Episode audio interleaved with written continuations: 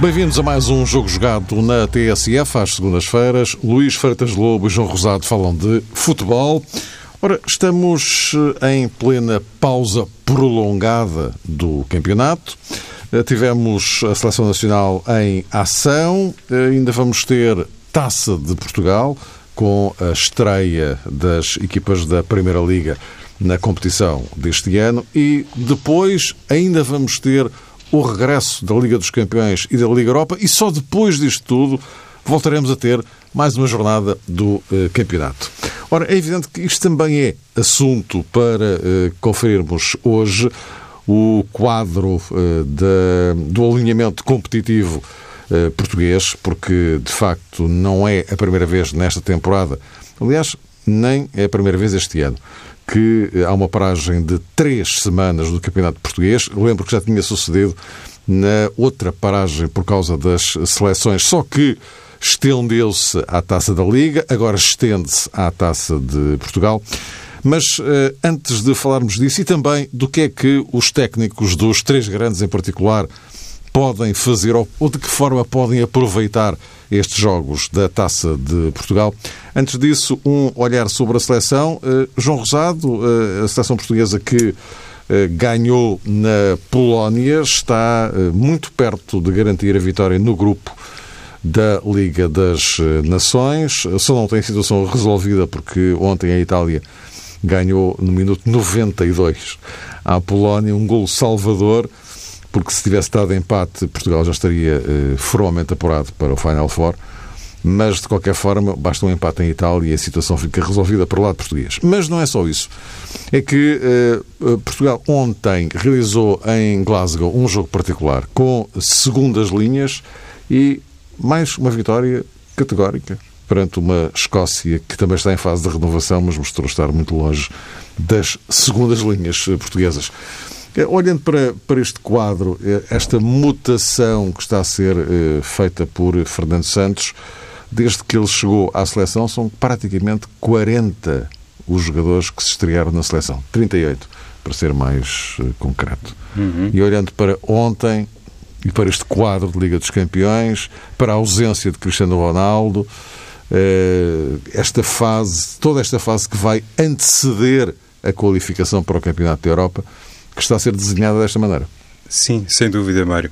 Uh, um cumprimento uh, muito particular para os nossos ouvintes, para o Luís, um abraço especial. Um abraço. Viva, Luís. Uh, de facto, como dizias, Mário, uma equipa portuguesa um pouco distante das escolhas tradicionais de Fernando Santos, se quiseres, muito distante, mas ainda assim, e para citar o próprio selecionador escocês, muito dinheiro em jogo, muitos jogadores eh, valiosos, muita gente que tem inclusivamente um trajeto já pronunciado nas seleções mais jovens e conforme discutimos aqui ou abordamos aqui muitas vezes, tudo isto está, deve estar sempre permanentemente encadeado o trabalho que se faz nas seleções de outros escalões etários, o trabalho, bom, em primeiro lugar, que se faz nos clubes, nas academias, nos centros de formação, e tudo isso permite sempre a determinados jogadores, os mais novos, bem entendido, terem um traquejo, adquirirem uma experiência nas uh, seleções uh, sub-19, para não ir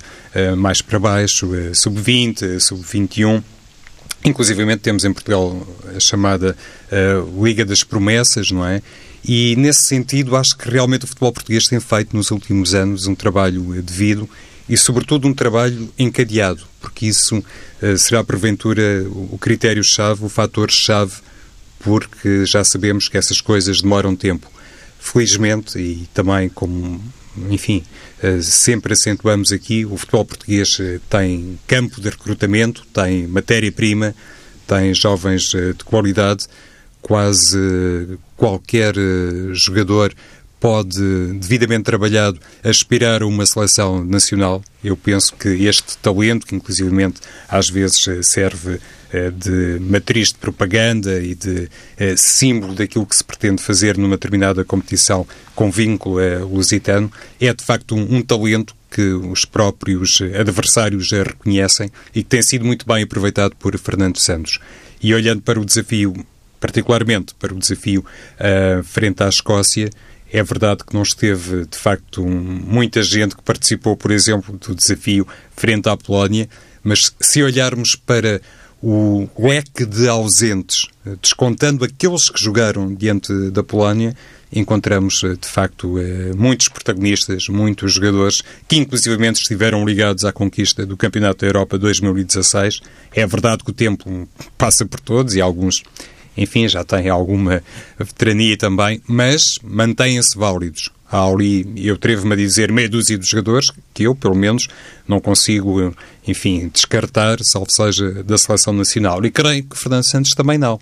Portanto, no fundo, temos aqui quase três equipas, não é, Mário? A equipa que não foi escolhida para a dupla convocatória de Fernando Santos, aquela que jogou diante da Polónia e esta que venceu a Escócia. Uh, fora outros elementos que, porventura, também poderiam estar uh, na equipa nacional e, se quiseres, podemos depois, uh, daqui a pouco, abordar esses casos. Por isso, aqui, de facto, um campo de recrutamento largo, insisto, mas, acima de tudo, um trabalho encadeado e nessa matéria creio que Fernando Santos, não estando sozinho, eh, merece aqui uma fatia de mérito. Grande. Luís Freitas Lobo, eh, é, verdade que eh, já se percebeu qual é, é a estratégia de Fernando Santos nesta fase. Vamos chamar-lhe, porque, enfim, para utilizar uma catalogação mais simples, esta fase Liga das Nações, não é? Mas depois vem a fase de qualificação para, para o europeu eh, como é, que, como é que tu pensas que ele vai lidar com isto? Vai eh, voltar a um outro tipo de estratégia ou vai prosseguir esta? É que é um pouco difícil, penso eu, de definir assim à partida como é que, como é que isto vai evoluir. Se vai pegar nesta seleção eh, base, mas com o Cristiano Ronaldo, evidentemente, sim. que usou agora, usou agora, entenda-se, com Itália e Polónia, não é, não é sim, ontem, sim, não é? Sim. Eu penso que sim, penso que é, que é isso, no fundo. Eh, a questão que se coloca. Temos aqui dois patamares de, de, de seleção. Eh, aquela seleção dita clássica, que tu percebes que é, que é a base eh, de elite do nosso futebol, e essa penso que é intocável, mas vês que há jogadores que estão a dar a entrada nessa, nessa elite e podemos focá-los. E depois há uma outra base que está satélite, digamos assim, é essa, de jogadores, não digo imediatamente selecionados, mas potencialmente selecionáveis, de um núcleo, acredito, de cerca de 40 jogadores no conjunto destes dois patamares. E este segundo patamar que eu digo, que foi aquele que esteve em ação mais no jogo com, com a Escócia, eh, faz parte de uma série de jogadores que não quero utilizar a palavra de serem testados porque sabemos a sua qualidade, mas talvez sim testados para se perceber se podem ou não entrar nessa categoria de elite, porque estamos a falar agora, quando falamos da seleção de Portugal, de um nível de excelência top, de um campeão da Europa ou de alguém que ambiciona a manter-se sempre entre essas lutas pelo, pelos títulos. E nesse patamar, eh, como é evidente, há jogadores que sabemos que têm qualidade, agora não sabemos se podem ter essa qualidade porque tem a ver com questões mentais, questões técnico-táticas muito mais superiores, eh, resistências físicas, resistências técnicas, tudo aquilo que faz a parte de um jogador na componente física, tática, humana, por aí fora. Eh, e uma coisa para Fernando Santos é vê-los jogar noutros clubes e ver a qualidade que têm, outra coisa é trabalhar com eles no, no dia a dia, treinar com eles e vê-los jogar sob o seu comando. E, portanto, há estes dois patamares que ele está a fazer aqui no, no, neste conjunto Liga das Nações, jogos particulares, que são coisas diferentes, e nota-se que Fernando Santos está encarado de forma diferente. A Liga das Nações vai ser encarada claramente como se fosse uma competição uh, de um nível de oficial de um europeu ou de uma fase de apuramento para ganhar, uh, enquanto que os jogos particulares têm esse lado mais de, de laboratório. Portanto, eu acho que este equilíbrio, sim, está a ser bem feito. Dizer, no entanto, que aquilo que, que mais me me apraz registar no sentido de me deixar satisfeito, porque é algo que nas nossas conversas aqui ao longo dos tempos sempre me bati uh, pela seleção mesmo no tempo e critiquei muito isso no tempo em que as nossas seleções eram um vazio em termos de relação entre as diferentes faixas etárias, foi um vazio tremendo no tempo de Scolari. Ficaram feitas em cacos as seleções jovens. Felizmente o homem foi embora. Depois uh, voltou uh, uma ideia já para as seleções uh, com, com o Carlos Queiroz. Depois tinha os problemas que tinha, mais em termos de, de perfil de relacionamento.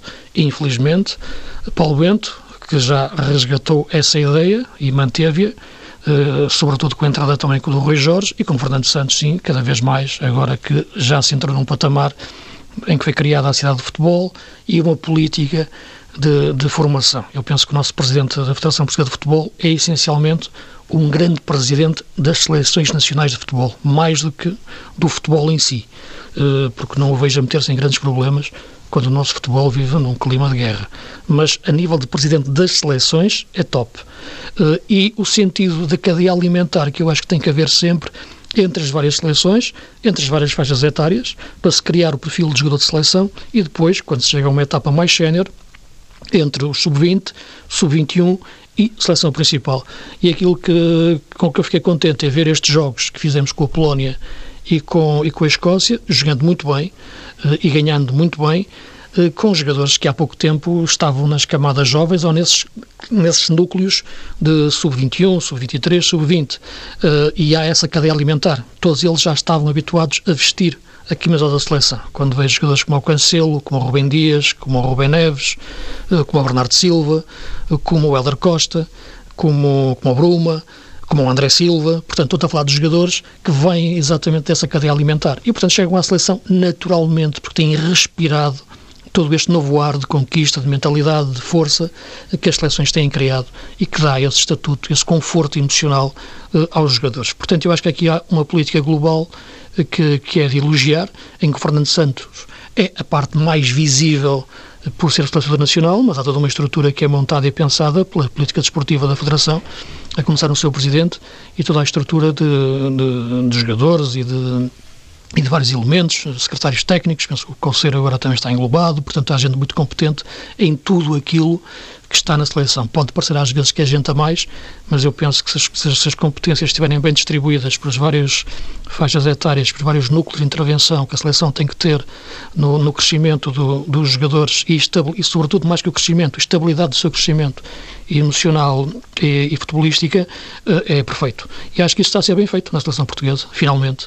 Uh, como sempre, sempre defendi, essa pirâmide, essa cadeia alimentar tinha que ser feita e por isso falei nestes jogadores todos que, que eu acho que, e podia falar em mais, o Renato, por aí fora, outros, outros jogadores que foram aparecendo, o Kevin, assim, embora seja um jogador diferente, porque vem de uma segunda geração de imigrantes, foi formação pela seleção francesa, mas o que, o que eu quero falar é essencialmente desse, desse crescimento de jogador de elite na seleção. E nesse nível acho importante uh, salientar isso. Agora, a partir deste momento, quando me perguntas, mas e agora vamos à fase final do Campeonato da Europa ou vamos antes, claro, disputar a fase de, de apuramento, uh, Fernando Santos volta às bases. E as bases são aquelas, a tropa de elite do nosso, do nosso futebol. Conseguimos distinguir hoje aquilo que é elite do, do 11, ou ou do, ou do 15, 16 de jogadores, eh, com Ronaldo, claro, e esperemos que, que bem, bem, no sentido de, daquilo que é tudo o que o envolve o mundo, o planeta Ronaldo, que é algo que está um bocadinho à margem de tudo isto que são as seleções, toda esta, toda esta, existe toda esta política que eu referi. E depois há o Ronaldo, numa galáxia diferente, que depois a Terra aqui, que, que uma viesse num planeta diferente, mas entendendo muito bem tudo isto e toda a gente o respeitando com o Ronaldo. Agora, o interessante é perceber que há muitos jogadores, e há pouco dizias-me dizias que o Fernando Santos já lançou cerca de 38, 40 jogadores, não é? Uhum. Uh, alguns não existiam quando o Fernando Santos chegou. Eu recordo a nossa primeira conversa, quando ele, nós quatro, quando estivemos aí com o Fernando Santos, uh, nosso convidado, e fizemos ali uma conversa de futebol de duas horas isto por volta de 2015, talvez, não é? Sim, sim, Quando sim, ele chegou. Ele tinha acabado de chegar, mais é, ou menos. E nós falávamos um pouco no 4-3-3, no 4-4-2, e, e, a eterna discussão do ponta de lança, não é? E ele dizia-me mesmo, ok, está bem, queres que eu jogue em 4-3-3, então diz-me um, diz-me um jogador, diz-me um ponta de lança para eu pôr, não é? Uh, naquela altura, o Éder não era a solução. Vimos, o Patinho o André foi... Silva era muito, muito. O Patinho, o Patinho foi, foi herói. Mas o André Silva não existia, é o que eu ia dizer, não existia o André Silva, claro. não havia André Silva. Claro. Portanto, há jogadores que aconteceram nos últimos quatro anos. E isso uh, é que, ao menos, é? estamos em 2018, três anos. Uhum. Uh, e, e, isso, de facto, é, é, notável. E isso tem a ver com a cadeia alimentar, porque estes jogadores já estavam a ser feitos. Já estavam, como eu gosto de dizer, com, com a casca do ovo na, na cabeça, prontinha para, para deixar e saltarem para para a idade adulta, deixarem o berço. Eh, e, nesse sentido, lá estava um ponta de lança no meio dessa, dessa ninhada, digamos assim, da, da formação. Mas estava na seleção, e isso é que é importante referir. Como estava o Cancelo, por exemplo, com o grande lateral direito.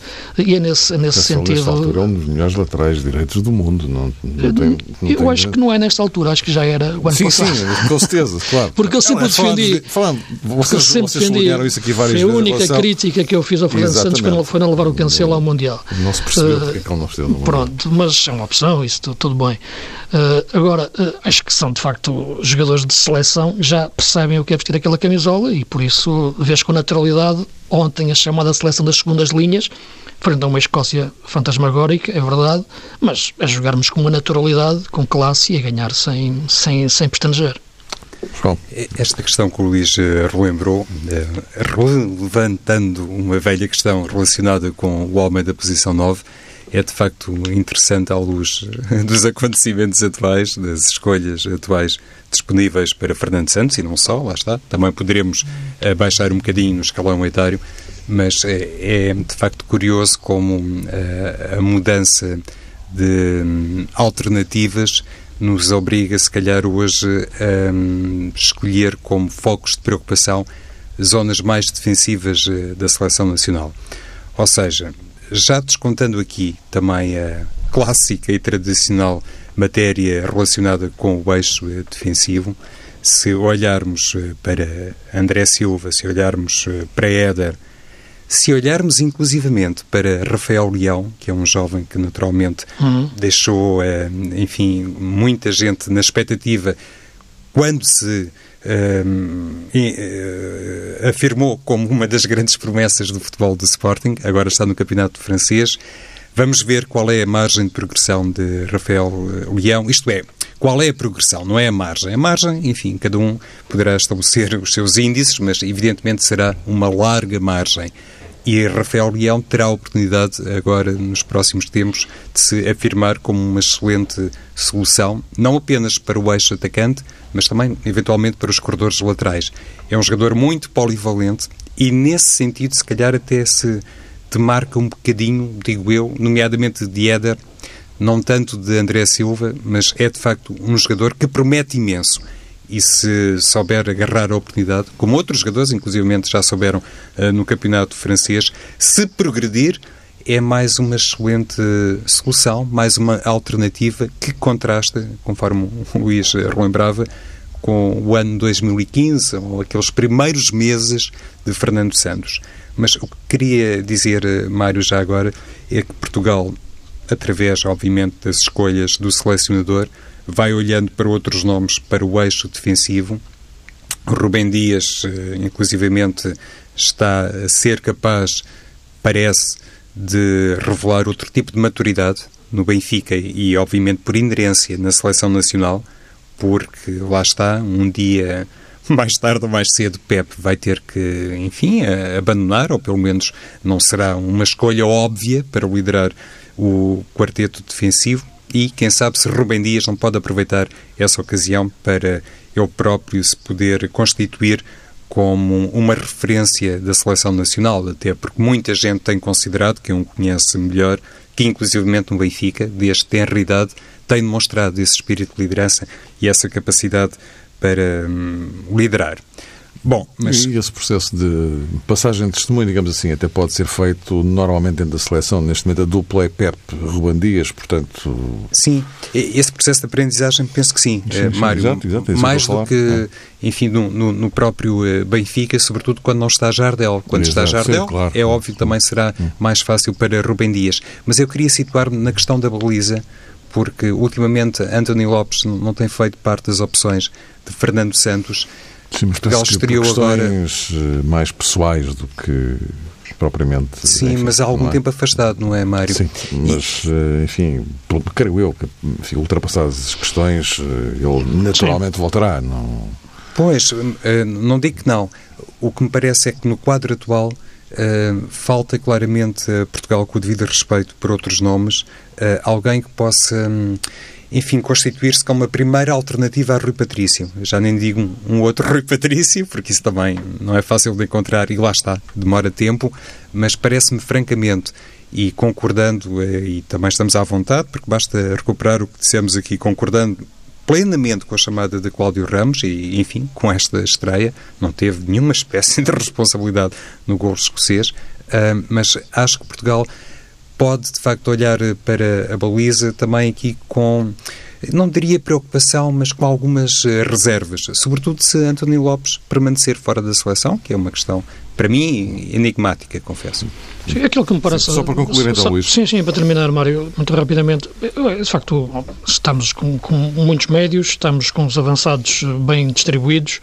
Um, a questão é o setor defensivo. penso que é ali mais que temos... Um, mais dúvidas, mais questões em aberto, eh, mais fatores para nos preocupar.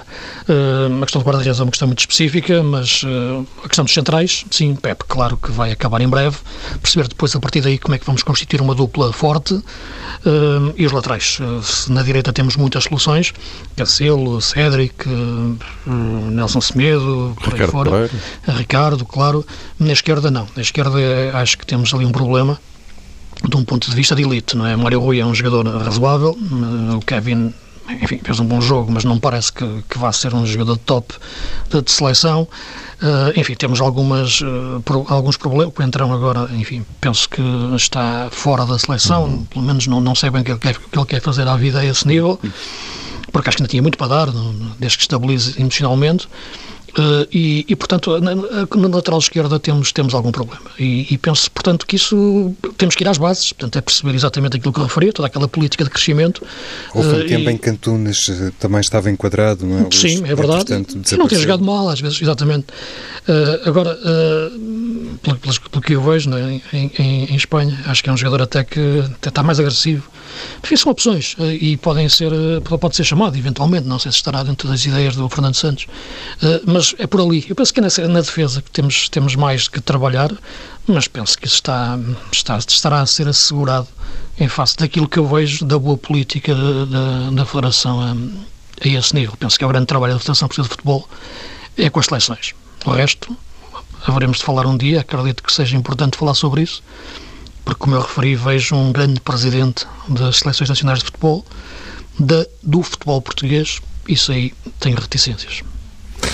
Meus caros, vamos eh, passar da seleção ao que aí vem. Temos Taça de Portugal com uh, os, as equipas da Primeira Liga em ação, inclui, evidentemente, os, os três grandes. Aqui uh, duas ou três pistas para a vossa reflexão. Uh, temos para já, esta questão do, de prolongarmos esta paragem do, do campeonato por causa de mais uma eliminatória da, da Taça de Portugal, já tinha acontecido o mesmo com a Taça da Liga. Sendo que, como nós sabemos, lá mais para a frente, um, um tanto paradoxalmente, enfim, até vamos ter jornadas do campeonato também da semana, não é? Isto parece aqui um contrassenso. Bom, é um contrassenso. É, é não parece. não parece. É. Bom, é. depois, uh, estes, estes, jogos, como é que podem ser aproveitados pelos, uh, pelos treinadores, sendo que na próxima semana já o regresso de Liga dos Campeões e Liga Europa, que tipo de gestão é que pode ser aqui feita em função de uma coisa e de outra? E depois, uh, o terceiro ponto, e vocês podem misturar isto tudo, não, não há aqui problema nenhum, porque isto dá pano para mangas, eh, que é isto, um, eh, o, facto de eh, haver esta ideia engraçada de, o, nesta eliminatória, as equipas de escalão superior terem que jogar no, no campo das equipas de escalão inferior, Só que, e já vamos em 11 anos consecutivos, é sempre a mesma em que na coisa. Taça de Portugal acabam sempre por existir N jogos em campo neutro. Pois. Portanto, essa ideia de jogar no campo do mais pequeno, digamos assim, depois eh, às vezes acontece, mas muitas vezes não acontece. E volta a não acontecer agora, em alguns, em alguns casos. E já tocou a todos, Benfica, Sporting e Porto, já aconteceu N vezes com todos. Bom, João, como é que é este enquadramento global, se vemos assim? Começando pelo teatro, pelo último ponto, Mário. uh, realmente acho, acima de tudo, que é uma questão, obviamente, de natureza logística, mas que também tem muito a ver com a cobertura televisiva. Há estádios que não suportam determinadas uh, transmissões. E já sabemos que há muito tempo. Mas já sabiam isso, não é? Sim, mas há muito tempo acontece isto, Mário. Quer dizer, a lógica Mas é comercial. Sobrepõe-se. Mas força, não é? força, força. Mas não é só isso. Não será, Luís, um, um aspecto que, por exemplo, também ficou, por exemplo, intimamente, eh, já vou em muitos exemplos, eh, associado a este caso eh, da deslocação do Benfica à Sertã, prende-se com o receio, com a preocupação que foi manifestada no que toca às condições do piso, ao relevado. Pelo menos eu li sobre isso e, ao que parece, o Benfica não se manifestou muito disponível para jogar eh, num determinado retângulo de jogo, também para usar uma Havendo de voltar aos pelados dos anos 80, que é bom. E bem, aí faço ideia. As Não, botas que usam Agora querem, agora. agora querem que os sertanenses tenham um relevado como que seja um tapete. Opa, Exato. Mas também não é novidade. O- Isto já aconteceu com, o- com o Porto no jogo com o Oliveirense. Lembram-se que foi o jogo foi em Águeda. Exato. Sim, não, acontece com não é todos. Isto acontece com todos. Sim, sim, a história é. Ma- ma- Mas eu acho que nos cumpre realmente também aqui entender a perspectiva de quem tem, neste caso, também uma obrigação de representar o futebol português no plano internacional e segue-se uma jornada europeia, porque uma coisa é aquilo que, hum, simpaticamente, e atenção, sem grande esforço, nos pode posicionar a favor hum, da realização dos jogos num determinado enquadramento, respeitando inclusivamente aquilo que outrora se designava como espírito taça. Eu sou o primeiro a estar. Festa da taça. A festa da taça, a estar junto realmente dessas pessoas, dessas populações, desses clubes que no fundo têm o sonho de uma vida, ali é 90 minutos. Plenamente de acordo. Mas também seria hipócrita se dissesse que não conseguia reconhecer minimamente a preocupação de determinados clubes face à condição física de jogadores, porque não é um efeito automático, mas obviamente quando se joga em condições eh, piores, relevados que estão menos eh, apetrechados, claro que o risco de lesão aumenta.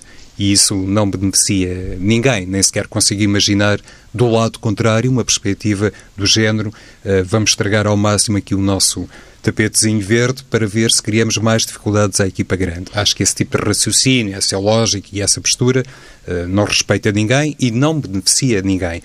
Mas a Taça Portugal realmente tem que, quem organiza a Taça Portugal tem que pensar nestas matérias, porque não vale nada, de facto, ter essa hum, submissão. Há pouco salientavas isso, Mário, essa Quem é, obrigação. quem é que organiza? É- Aí está, Luís. Porque então É a Federação Portuguesa de Futebol, não é? não é, exato, não é obrigatório os clubes grandes jogarem nesta, neste patamar, nesta fase, não é obrigatório jogarem no campo dos mais pequenos, porque isso, no fundo, acaba por ser eh, uma falsidade. E aí estou de acordo. Pode-se repensar tudo isto, mas, acima de tudo, gostaria de dizer que reconheço alguma, atenção, alguma validade na, na defesa da integridade física de todos, a começar, obviamente, por quem depois eh, tem mais em jogo. E isto é, é o que é. Sim. Não há volta a dar. Mas diz, Luís, sim. Eu, sinceramente, não, não, não me parece. Eu também tenho respeito pela minha integridade física se o jogo fosse um sertanense Casa Pia, por exemplo, ou um, ou um Vila Real Oleiros, ou, ou, ou um Louros, eh, qualquer coisa, não é? Comércio e indústria. Eu teria o mesmo respeito físico pelos jogadores. Eh, Eu sei que Estou aqui a falar, eh, os patamares são diferentes, mas, e, ok, competições europeias, jogadores profissionais, mas, enfim, estamos a falar de futebol e de uma competição que merece todo o respeito pela história que tem, eh, pela tradição que tem, Taça de Portugal. E nem tanto pela questão da festa, eh, mas também é importante. E tudo isso é uma questão de dinheiro. E tudo isto é uma questão de política estrutural do futebol português e de perceber o que é que se quer fazer. Quando se faz uma competição destas, tem que se criar condições para esta competição existir conforme se está pensada uh, que, que, se quer que ela seja. E se quer que seja exatamente na primeira eliminatória, uh, entre que entram os, os clubes da primeira divisão, e acho que bem uh, jogarem o primeiro jogo fora, obrigatoriamente por sorteio, acho que é uma excelente ideia, tem que se criar condições para isso. Isto é, se sai o, o sorteio clubes que têm condições ditas de infraestruturas menos uh, favoráveis para receber até uma adesão de público muito superior ou condições televisivas, tem que se criar condições com auxílios, mesmo financeiros que seja, uh, para esses clubes. Não falta dinheiro à Federação para isso. Época passada estive com todo o prazer em Oleiros, a fazer o Oleiros Sporting. O Oleiros, felizmente, tinha a possibilidade, através de um empresário, de futebol, junto com, com, a Câmara e com outras forças vivas da região, eh, de, de, conseguir pôr condições no estádio. Condições que, como é evidente, o estádio não tem para jogar um campeonato nacional de séniores ou de distrital. Tinham que pôr torniquetes, tinham que pôr uma série de condições, mas criou-se condições, uma infraestrutura móvel para termos ali as, as câmaras para filmar o jogo. Uh, houve câmaras colocadas no sítio, boa vontade de toda a gente, das forças da região, para se, o jogo jogar-se ali. E tive o maior prazer de estar em Oleiros com pessoas uh, super simpáticas, trazer um cascol do jogo, ver o jogo, a alegria de toda a gente, toda a vila, uh, com aquilo, que depois, poucos dias, foi martirizada com, com a tragédia que sabemos. E, portanto, eu acho que isto devia ser reproduzido agora na Sertã, em Vila Real, em Louros, falo nestes três jogos, dos três grandes. E não é, e porquê? Porque é uma questão de dinheiro, porque o sertanense não pode ter, não, não tem essas hipóteses, ou, ou, ou Vila Real também era, havia um problema de luz, mas vai ser em Vila Real, o Louros, enfim, quer dizer, tem que se criar essas condições. Se quer que seja assim, eu acho que deve haver apoios. E deve-se minorizar também as exigências, perceber o que reforçando, claro, a segurança, mas minimizar as exigências para aquilo que é um acontecimento circunstancial e concreto muito isolado, não é estrutura, o clube não vai depois disputar uma competição profissional uh, imediatamente, uh, e, portanto, criar essas condições para os jogos serem disputados no, no, nos clubes, nos campos dos, dos estádios do, dos clubes pequenos.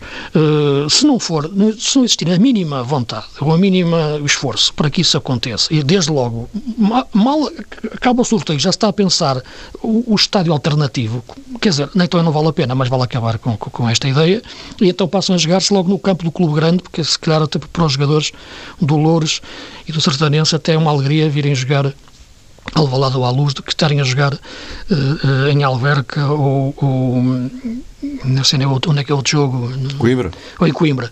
Uh, portanto, porque acho que, que é haver essa, tem que haver essa vontade. Por isso te digo que a Federação Portuguesa de Futebol, se quer organizar a taça nestes moldes, também tem que depois fazer um esforço para que isso seja possível, uh, para estes clubes terem essas possibilidades de realizar os jogos. Não tem a ver com condições televisivas. Uh, claro que, que, têm que se adaptar, às vezes não há condições, mas ontem, ano passado em Oleiros, fez-se ali uma, uma coisa que parecia uma observação de pássaros, mas era mesmo, aquilo tinha mesmo isso a ver com isso em cima ali de uma estrutura, perto do com o cemitério atrás, eh, e, e estávamos todos bem, né? quer dizer, e, e fez toda uma boa vontade, toda a gente fez das, das dificuldades, fizemos todos nós o nosso esforço, uh, estava a comentar o jogo ali sentado numa cadeira quase a cair, mas tranquilo, mal sabia o nome dos jogadores e perguntei cá embaixo, que o banco do Oleiro estava mesmo embaixo de nós, até perguntei um jogador suplente, mas qual é o número do, número do 7, porque na ficha estava um, um número ao contrário, estavam dois sets, eu nem sabia o número do jogador, ele disse explicou-me quem era o nome, o próprio jogador, um jogador que estava no banco, isto é a festa da taça. Quer dizer, isto. Portanto, é esta vontade. Mais um bocadinho jogavas tu, Luís. Mas, não sei se podia jogar, não estava. Não, não estava se estivesse no teu lugar, puxava da camisola certa. Não estava, não estava, não estava, não estava inscrito. Quando estava mal inscrito, ainda, ainda perdiam um jogo. Ninguém dava por isso. Não dava por isso. Não, mas para te mostrar que isto tem que haver vontade fazer isto. Agora, pôr, claro. escrever num papel, os clubes agora pequenos jogam em casa a primeira eliminatória e depois não se faz rigorosamente nada para que isso aconteça na prática, por amor de Deus. e, é e às vezes que... até convencem os pequenos clubes, salvo seja, claro, com, com o devido respeito, um, mudarem o palco é, do jogo a troco de dinheiro, é, prometendo claro, toda a receita da bilheteira. É? À frente do... Mas não, não é, é, por isso que fico com pena, porque, porque acho que, que isto era uma excelente ideia. Sou um adepto da taça desde sempre, do, desde o tempo do Cabeça Gorda, né? lembram-se disso? Nos, anos, nos anos 80. Uh, isso é que é a festa do futebol. Agora, jogar no Restelo, em Coimbra, o Benfica e o Sporting, Colores e Sertanense, que interessa é que isto Sim, tem? ainda me lembro de jogos no Polar. É? Há pouco falavas Sim, de eu tenho jogos. isso falei não pode já. ser, não é? Também, também Não, não, não. quero, não quero que não quero meter a jogar num, num lamaçal agora. Os tempos, os tempos também evoluem. Eh, agora, agora, que interesse é que isto tem desta maneira? Acho que nenhum, não é? Eh, meus caros, estamos mesmo no, no, no, no finzinho. Eh, eh, um, um minuto para cada um. O que é que esperam que os, os técnicos possam aproveitar destes, destes jogos? Estou a falar dos grandes, claro. Sim. Luís hum, e Mário, acho que hum, olhando para aquilo que já aconteceu eh, noutro eh, contexto muito semelhante, eu tinha manifestado aqui algumas eh, dúvidas, para não dizer reservas, sobre qual era verdadeiramente a intenção e o desejo das equipas técnicas, porque quando têm a seguir uma jornada europeia e há jogadores que vêm das seleções, se calhar para eles até é melhor terem ali alguma, algum grau de conforto relacionado com os jogos da taça, teoricamente menos complicados que os jogos do campeonato. E depois creio que foi o Rui Vitória que se pronunciou sobre isso e, e disse exatamente o contrário, ou seja, que preferia jogar o, o, o campeonato. Mas eu mantenho eh, as minhas dúvidas. É evidente que isto está relacionado neste caso com os jogos da Taça Portugal, mas também, mas também muito com os jogos eh, das seleções. O que me parece é aquilo também já outro dia destacámos, é um interregno demasiadamente longo para o Campeonato Português. Até porque o Mário há pouco dizia-me aqui em off, depois no início do ano, vamos ter jornada do campeonato a meio da semana. E isso, de facto, não faz sentido não faz nenhum. nenhum. Mas os clubes concordaram com isto, Ah, presumo claro. eu. Não, tu- tudo isto é Luís. isso. Pois, é que a questão é essa, é que tudo isto é provado pelos clubes. Portanto, é que os clubes muitas vezes queixam-se de coisas que estão a acontecer quando são eles que aprovam as coisas. Isto, isto está, está- está sempre a acontecer. Aliás, na, na maior parte dos castigos que recebem, a questão da, porta fechada, que são contra isso, foi eles que aprovaram. Isto é uma coisa sem sentido nenhum. Eh, e, portanto. eh, Como é que eles podem aproveitar, os técnicos? não, eu acho que, que repara, eles têm, mais do que como têm que aproveitar, é como têm, o que têm que obrigatoriamente fazer, que é uma gestão do plantel, em face também agora do que é que as europeias estão a aparecer, e depois vai aparecer um mês mais intenso, isto é, abrandou agora a carga competitiva, vai agora reforçar-se, e portanto têm que fazer essa gestão do, do plantel, estamos a falar, portanto, dos clubes ditos grandes, ou ou da Primeira Liga, e, portanto, essa gestão vai ser feita com a utilização de jogadores talvez menos utilizados e que muitos deles não estarão sequer nas hipóteses para jogar os jogos seguintes das competições europeias. Eh, agora, acho que o calendário está mal distribuído, sim, a esse nível. Eh, Parece-me, no entanto, que, que a Taça de Portugal se- deve ser bem enquadrada num, num fim de semana, isso eu acho, não, não, não, não gosto de ver jogar a meio da semana, embora está para ser feita no fim de semana, mas vai ser, mas vai ser jogada na quinta e na sexta, portanto, em relação Pois, aos questão grandes. é essa, portanto, que acaba por não é- ser até que chega a isto. Portanto, isto está tudo ao contrário, não é? Exato. Claro. Meus caros, voltamos a encontrar-nos para a semana.